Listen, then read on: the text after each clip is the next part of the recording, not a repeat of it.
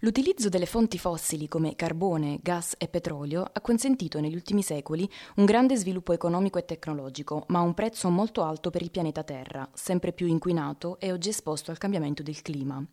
I mutamenti climatici sono strettamente connessi alla sovraemissione di gas serra nell'atmosfera, in particolar modo di anidride carbonica. È chiaro dunque che fra i primi passi verso la soluzione del problema ci sia la decarbonizzazione e la transizione verso un utilizzo su larga scala di fonti di energia rinnovabile.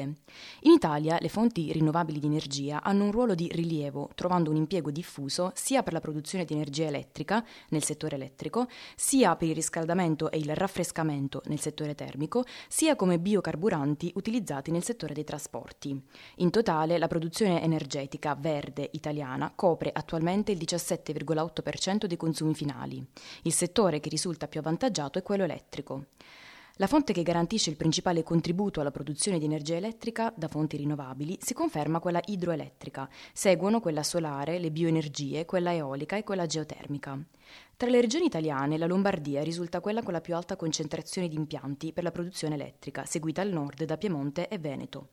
La Toscana, grazie allo sfruttamento della risorsa geotermica, è invece la regione con maggior potenza installata nel centro Italia. Nel sud la prima regione per potenza installata è la Puglia, seguita da Sicilia e Campania. In definitiva, i dati relativi alle energie rinnovabili in Italia sembrano incoraggianti. Il futuro delle fonti rinnovabili è tracciato anche nel nostro paese, non ci resta che seguirlo con scrupolo.